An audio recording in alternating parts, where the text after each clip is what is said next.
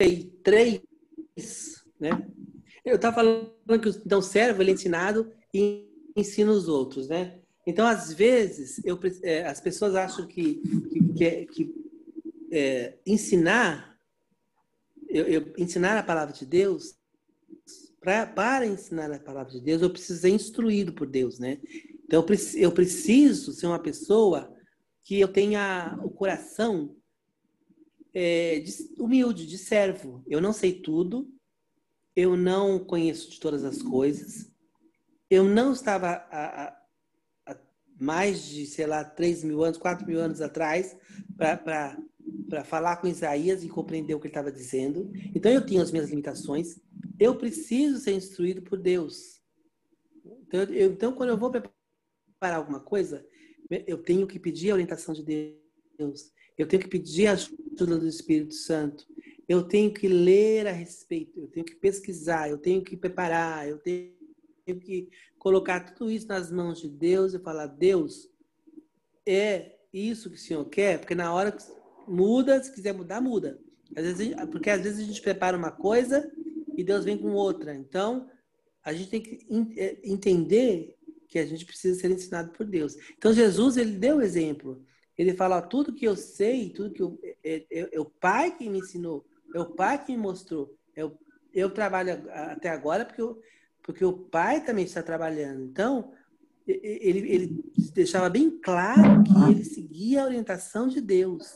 Ele não fazia nada da cabeça dele. Então, para que a gente possa ensinar o outro, a gente precisa aprender com Deus, né? E as pessoas, olhando a nossa vida, vão aprender também o, através do nosso comportamento de servo, né? Aí no 52 eh, até o 53, eh, ele vai falar sobre o monte da profecia messiânica, né? E, e vai falar sobre o sofrimento do servo, né? Vai falar sobre a crucificação. E aí tem uma coisa interessante. Eu já vi pregações dizendo que Jesus era horrível, porque Isaías estava, fala, falou que não tinha parecer, né? no 53, ele fala que olhando para ele, ninguém desejava ele porque ele não tinha parecer, beleza, nem formosura, nem parecer. Ele está falando da crucificação. As pessoas não entendem que esse, esse Isaías 53 é, Jesus, é Isaías falando sobre a crucificação, né? Então Jesus ele não tinha parecer, ele não era, ele não era belo, porque todos que olhavam para ele na cruz viravam o rosto porque realmente ele foi açoitado, ele foi moído pelo nosso pecado, ele foi é, é, é, é surraram, cuspiram. Então, ali realmente não está uma figura. Agora, se você for uma pessoa racional e inteligente, é, basta pensar da seguinte maneira: nós somos seres humanos e não fomos gerados pelo Espírito Santo, nascemos de, de nascimento, de concepção normal de um homem e uma mulher, a gente até que é simpático, né? Tem umas, tem umas pessoas que são maravilhosas, lindas e maravilhosas, né? Agora, Jesus, que é gerado pelo Espírito Santo, é mais feio que a mãe da necessidade? Não dá, não, não tem como. É, logicamente, não tem raciocínio. É, outro, dia, outro dia, é, eu vi uma revista como Jesus era na realidade. Nossa, parecia um homem de Neandertal. Fizeram a figura dele como se ele fosse um homem das cavernas. Eu falei, meu Deus, jamais não tem nada a ver. Ele não era, não era loiro nem de olhos verdes, porque ele era um palestino, mas é, é, é ele não era, né? E você não pode usar o Isaías 53 como, como prova de que Jesus era, era, era feio, porque ali estava se referindo à crucificação. Então não tem nada a ver. Esse contexto, pessoa, as pessoas, por não, não conhecer o contexto, é, não entendem o que Isaías está falando. Engraçado também que Isaías ele fala, ele, o texto que ele fala para aparência, que ele usa, né, a palavra que ele usa é, é, para aparência é Adar. E essa palavra é aparência de príncipe. Quando se referia aos príncipes, aos reis soberanos, você falava, nossa, esse tem aparência de rei, porque ele tem toda a pompa, toda a circunstância, toda a vestimenta, toda, toda aquela. como um rei deveria ser, né? E quando você olha para Jesus, Jesus era um homem simples, se vestia como todo mundo, andava no meio de todo mundo, não tinha um cavalo para montar, não tinha uma casa para morar. Ele mesmo dizia: Eu, eu não tenho. É, é, as aves têm seus ninhos, as raposas os, os, seus covis, mas o filho do homem não tem onde reclinar a sua cabeça.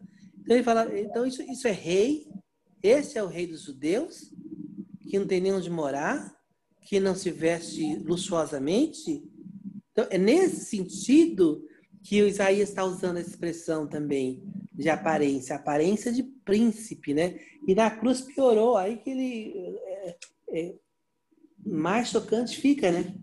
Porque ele, porque Isaías começa a falar de um rei que viria, restauraria, é, salvaria, faria, aconteceria, e de repente Isaías fala ele vai ser crucificado. Opa! Como é que é isso, né? Como é que esse rei, não estou entendendo nada. Como é que esse rei é, veio para salvar e não salva nem ele mesmo, né? Aí, fala, aí, aí começa a falar dos 53, né? É, esse, ele fala assim, não tinha, no, no versículo 2, né? 2, parte B. Não tinha parecer nem formosura. E olhando nós para ele, nenhuma beleza víamos para que o desejássemos, né? Aí ele, ele vai falar que era homem de dores, ou seja, trabalhador, não era, não tinha mão fina como os reis, né? Porque ele era filho de carpinteiro, então, teve que ajudar o pai. Como filho mais velho, tinha que sustentar a, a família, até, até, ele começar o ministério. Então, a, a, ele tinha que ajudar a família, né? Então, o que acontece? Ele vai descrevendo toda como seria os passos do Messias, né? Como ele seria ferido pelas nossas transgressões, moído pelas nossas iniquidades, o castigo que nos traz a paz estava sobre ele, né? É, pelas suas pisaduras nós fomos sarados. É, nós andávamos como desgarrados, como ovelhas desgarradas. Então ele veio trazer de volta, né? Então é, ele vai falando, são coisas assim. Eu imagino, se eu fosse, a gente talvez, talvez não, com certeza. Se a gente fosse um judeu nessa época, a gente também sonharia muito, muito, muito. Ia falar, não tem nada a ver uma coisa com a outra, não entendi a profecia, não entendi nada. Porque, no mesmo jeito que ele fala de um rei que viria trazer justiça, amor, ele fala que esse rei vai ser um servo. E que doideira é essa? Que desde quando o rei é servo? Ou ele é servo ou ele é rei. Os dois não dá para ser. Aí diz que esse servo vai, vai vir e vai é, servir a Deus ensinando, corrigindo, e aí depois ele fala, e esse rei, o fim dele vai ser ser moído por nossa iniquidade, ser, ser morto por nossa. Então, quer dizer, é uma coisa tão. pela transgressão do, do povo, ele foi atingido. E Deus agradou moê-lo. Então, quer dizer, é uma coisa assim que você. Não dá para entender. A gente, só, só foi entender mesmo depois que Cristo veio, fez tudo que tinha que fazer. Nem, nem, os, nem os apóstolos, é, quando entenderam a crucificação de Cristo, eles não achavam que Cristo seria crucificado. Eles achavam que Cristo ia entrar em Jerusalém, ser coroado rei, e ia expulsar os romanos com seus poderes e maravilhas vindos do céu. Eles não, não entendiam que Cristo tinha que morrer para justificar eles não entendiam esse conceito de justo e engraçado, né? Acho, é uma coisa impressionante como Deus, ele, ele nos ensina, nos coloca as coisas debaixo do nariz e a gente fica cego, né? Porque o judeu ele viveu a vida inteira dele fazendo sacrifício que simbolizava o sacrifício de Cristo. Ele, ele viveu uma vida desde o início, desde Moisés, desde até antes, até Abraão, até, até antes, né? até Abel se matava o cordeiro, se derramava o sangue, a purificação do pecado, aquele cordeiro imaculado, era o cordeiro que viria, já estava prefigurando o Messias, que viria lá na frente. E Deus falou com a, com a nação o tempo todo. Eles faziam as festas da, da Páscoa todos os anos. E todos os anos eles, Deus ensinava didaticamente para eles: olha, vai vir um, uma pessoa imaculada também, simbolizando esse cordeiro vai morrer para a nação, e mas os olhos estavam fechados, como diz Isaías mesmo, né? fechou os olhos, Deus fechou os olhos do povo para que olhando não vissem, escutando não ouvissem, para que eles não, não, não crescem e não recebessem a salvação. É, foi uma coisa impressionante, né? E quando você erra, quando você é desobediente, quando você se volta contra Deus, existe uma coisa chamada é, é, embotamento de sentidos. Quando Deus fala uma vez com você, ele fala, não faça, você faz. Ele fala a segunda vez com você, não vai, você vai. Ele fala a terceira, olha, não vai, não vai dar coisa boa. Você faz. Sabe o que acontece? Uh, você fica embotado. Você fica. Você vira um rebelde. E Deus passa a não falar mais com você. Porque ele já falou várias vezes e você não ouviu. Então você fica como você fica cego e surdo, porque você fechou os olhos, você fechou os ouvidos. Então agora você está sujeito ao que, o, ao que o, o Novo Testamento chama de espírito do erro. Né? Então você agora está sob a influência de um espírito que vai te levar sempre para o lugar errado, porque você não está aberto para ouvir a voz de Deus. Foi isso que aconteceu com a nação de Israel.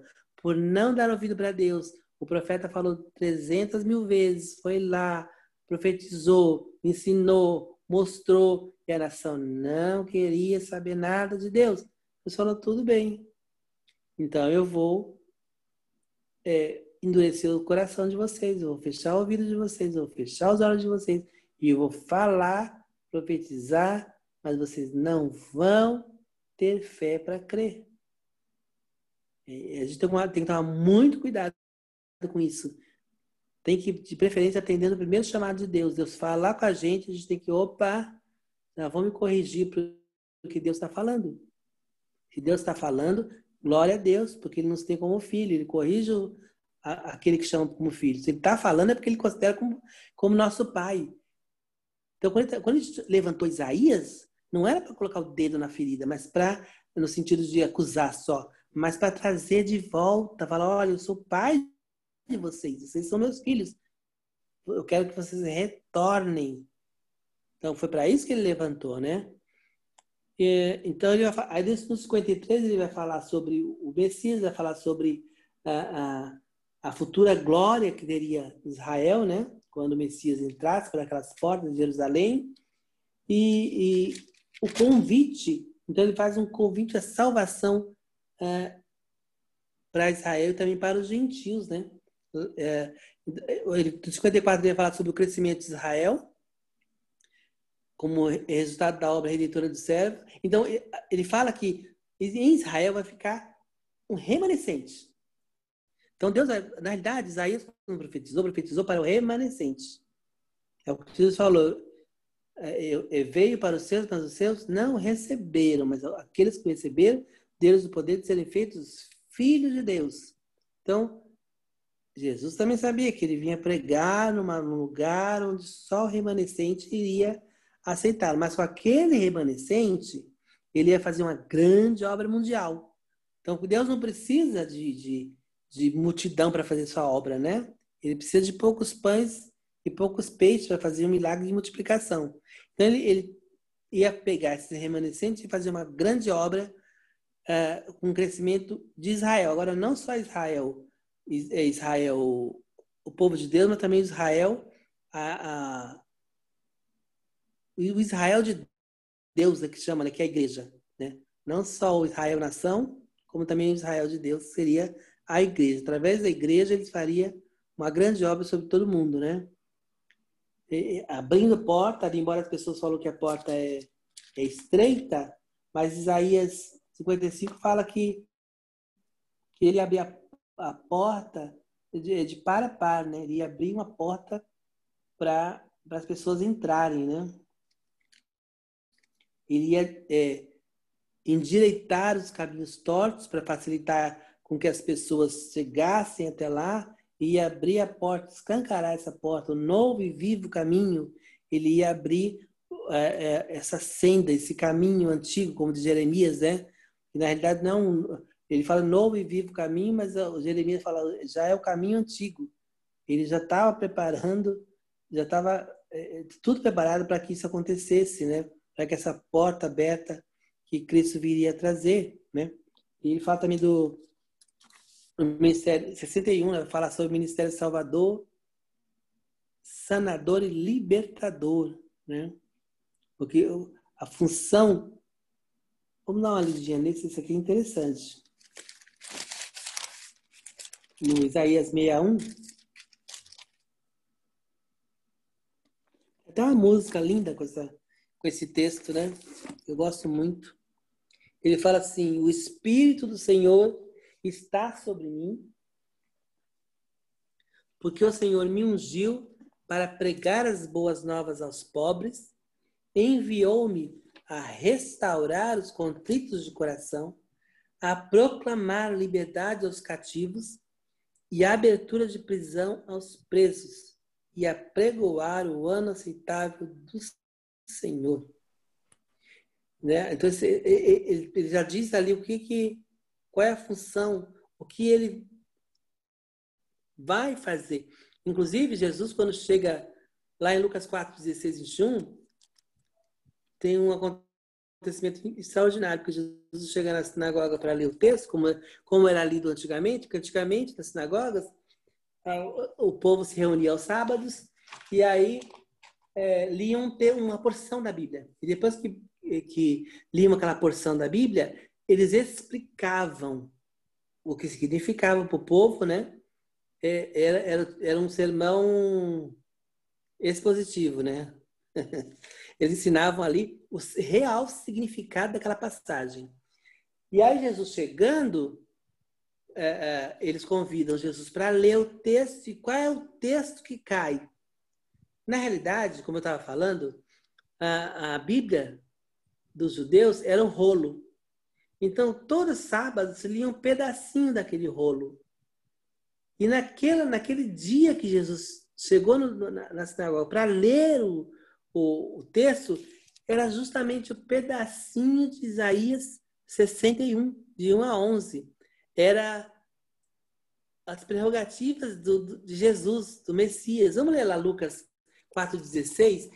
Da possibilidade disso acontecer, era um pouquinho difícil, porque já que a Bíblia era um rolo, a probabilidade de cair em Isaías, exatamente naquele versículo, no dia que Jesus ia ler, é só coisa de Deus mesmo, né? Era, e é uma coisa extraordinária, porque era a palavra, lendo a palavra, é o verbo, né? O verbo lendo a palavra e explicando o que, que significava, né? Era a própria palavra explicando a palavra.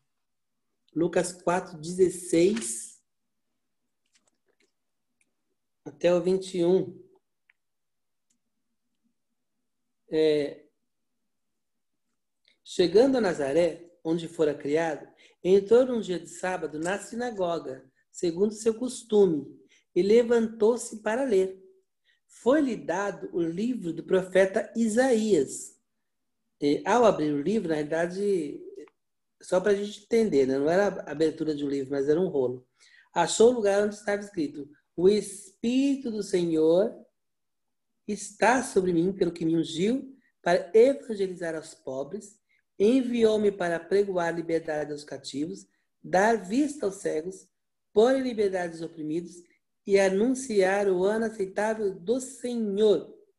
Aí Jesus foi lá, fecha o livro, devolveu ao assistente e assentou-se. Porque naquela na sinagoga tinha o costume de se ler, ler lia-se o livro em pé e depois todo mundo se assentava para que fosse dada a explicação. Então ele se assenta e os olhos de todos na sinagoga estavam fitos nele. e todo mundo olhou para ele na mesma hora. Então ele começou a dizer: Hoje se cumpriu essa escritura em vossos ouvidos. Ele falou: Olha, isso que está escrito aqui em Isaías é a meu respeito que ele está falando. O Espírito Santo me ungiu para que eu faça tudo isso. Então, foi uma coisa assim extraordinária, né? Porque era, era a profecia de Isaías em ação, né? Ele falando tudo o que ele deveria fazer: salvar, curar, libertar, trazer alegria, trazer luz para o mundo, anunciar o ano aceitável, é, chamar as pessoas de volta, tirar o cativo da prisão, dar vista aos cegos, libertar os oprimidos.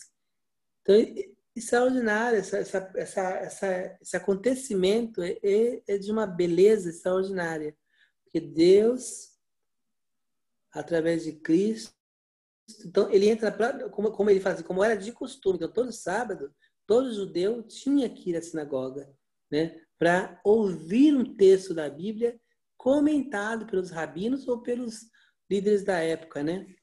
E aí cai justamente no texto de Isaías que profetizou há muitos anos atrás a respeito dele, o que ele faria. Só, só Deus vai fazer essas coisas, né? Se, se combinasse, não dava tão certo, né? e aí, no final, ele vai, é, é, vai falar sobre a, a, certeza do cumprimento, né? E todas aquelas coisas que Isaías, toda, toda a profecia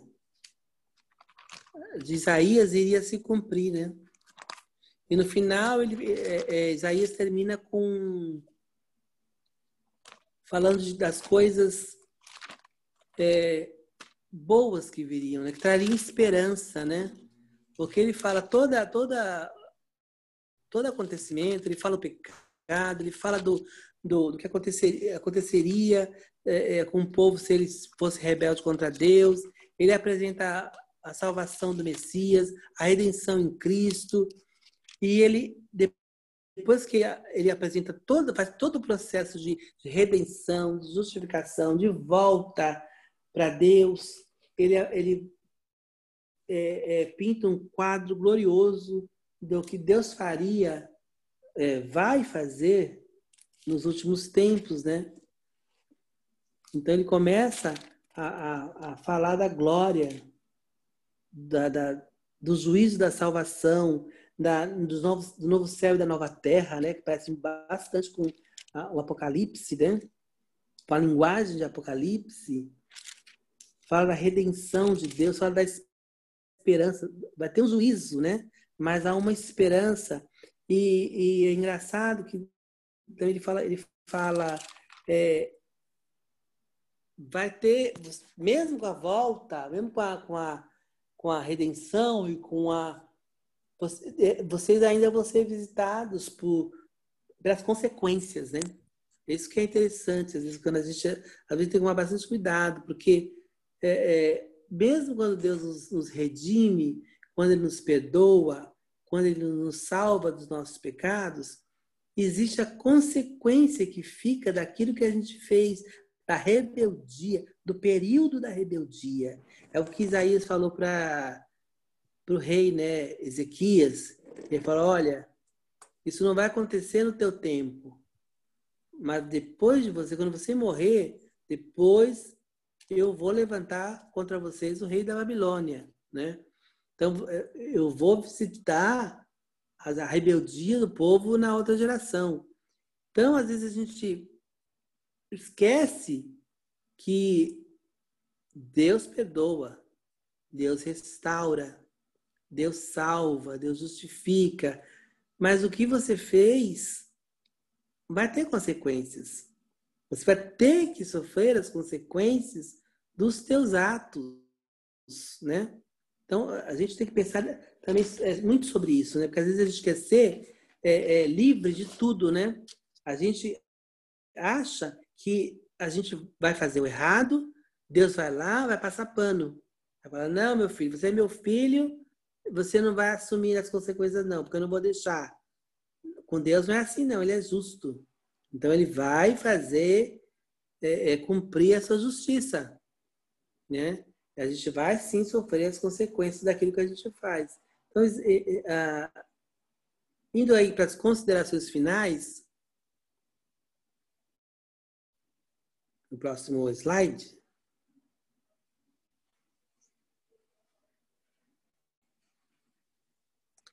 É, então, então, Isaías ele foi morto no reinado de Manassés. Tá? Então, ele profetizou durante todos esses reinados. Né?